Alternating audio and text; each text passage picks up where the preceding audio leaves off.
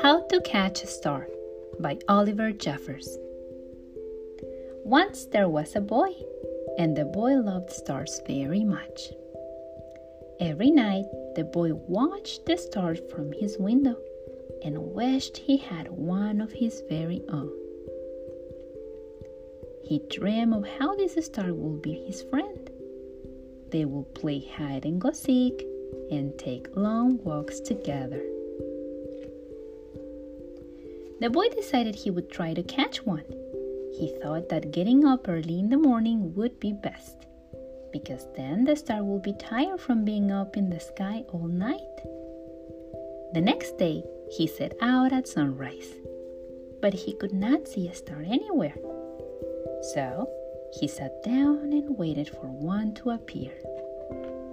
He waited and he waited and ate lunch and waited.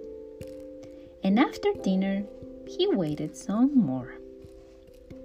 Finally, just before the sun was about to go away, he saw a star. The boy tried to jump up and grab it, but he could not jump high enough. So, very carefully, he climbed to the top of the tallest tree he could find but the star was still way out of reach. He thought he might lasso the star with the life belt from his father's boat, but it was much too heavy for him to carry.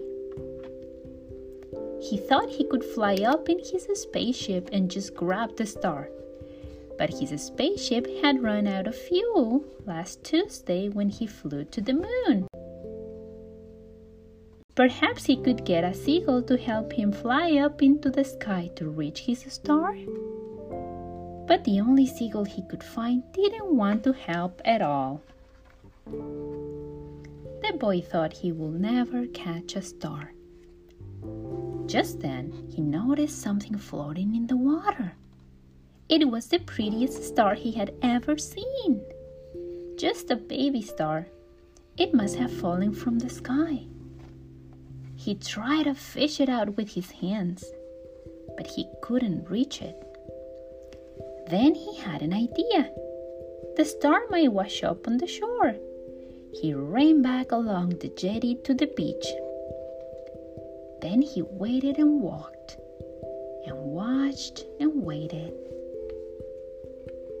And sure enough, the star washed up on the bright golden sand the boy had caught a star, a star of his very own.